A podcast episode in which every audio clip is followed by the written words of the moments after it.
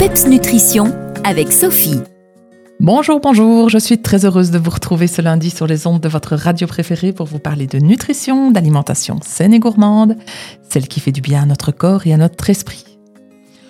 Lors de mes consultations ou encore en conférence, il m'arrive très souvent d'utiliser des termes un peu barbares, tels que index glycémique bas, charge glycémique, bref, on devine peut-être que je parle de sucre, mais ça n'est pas si évident et compréhensible que cela. C'est donc aujourd'hui l'occasion de démystifier ce terme d'index glycémique pour qu'à l'avenir, il n'ait plus de secret pour vous. Surtout si vous avez envie de cuisiner sainement sans faire une croix sur le plaisir de manger.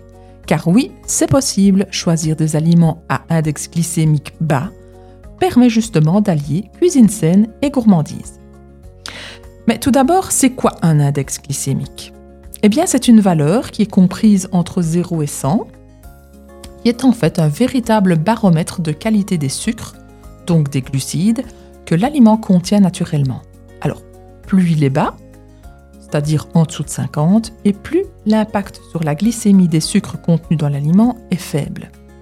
Ça veut donc dire que consommer des aliments à IG bas, donc index glycémique bas, permet d'avoir une glycémie plus stable au quotidien. Et la glycémie, c'est le taux de sucre qui circule dans notre sang. En conséquence, eh le corps sécrète donc moins d'insuline. Vous savez, cette fameuse hormone qui permet de réguler le taux de sucre dans le sang, mais qui est aussi responsable de la mise en réserve des graisses. Sécréter moins d'insuline, ça permet de faciliter le déstockage des graisses.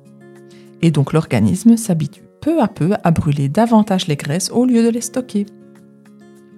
Et puis réduire les sucres, ça permet aussi de se déshabituer du goût sucré, de casser cette dépendance qui amène parfois des envies, voire même de véritables compulsions.